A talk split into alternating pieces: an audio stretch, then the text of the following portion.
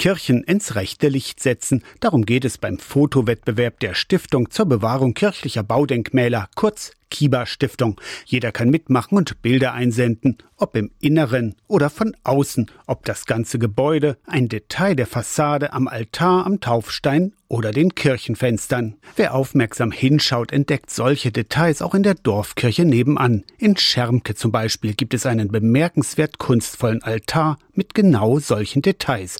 Der Rahmen zeigt Blumen, Löwengesichter und ganz verschiedene Früchte, sagt Pfarrer Theo Spielmann. Irrwitzig fantasievollen Früchten und Früchtchen und hübschen Engelsgesichtern. Diese Rahmung gibt dem Altar eine, ich will mal sagen, im Grunde unevangelische Vitalität und Lebensfreude. Die Früchte sehen fast aus wie Ananas. Vielleicht sollen sie aber auch Weintrauben darstellen. Nur ein Beispiel für eine interessante Perspektive.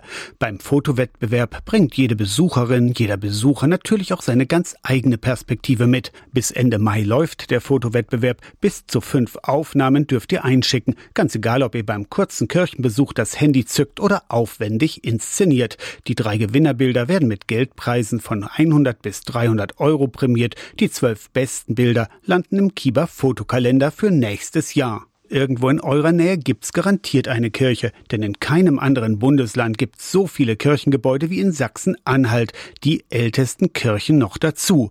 Egal ob in Altmark, Harz, Fläming oder Burgenland. Irgendwo ist immer ein Kirchturm zu sehen, zu fotografieren und einzusenden zum Fotowettbewerb der Kieber Stiftung. Aus der Kirchenredaktion Torsten Kessler, Radio SAW.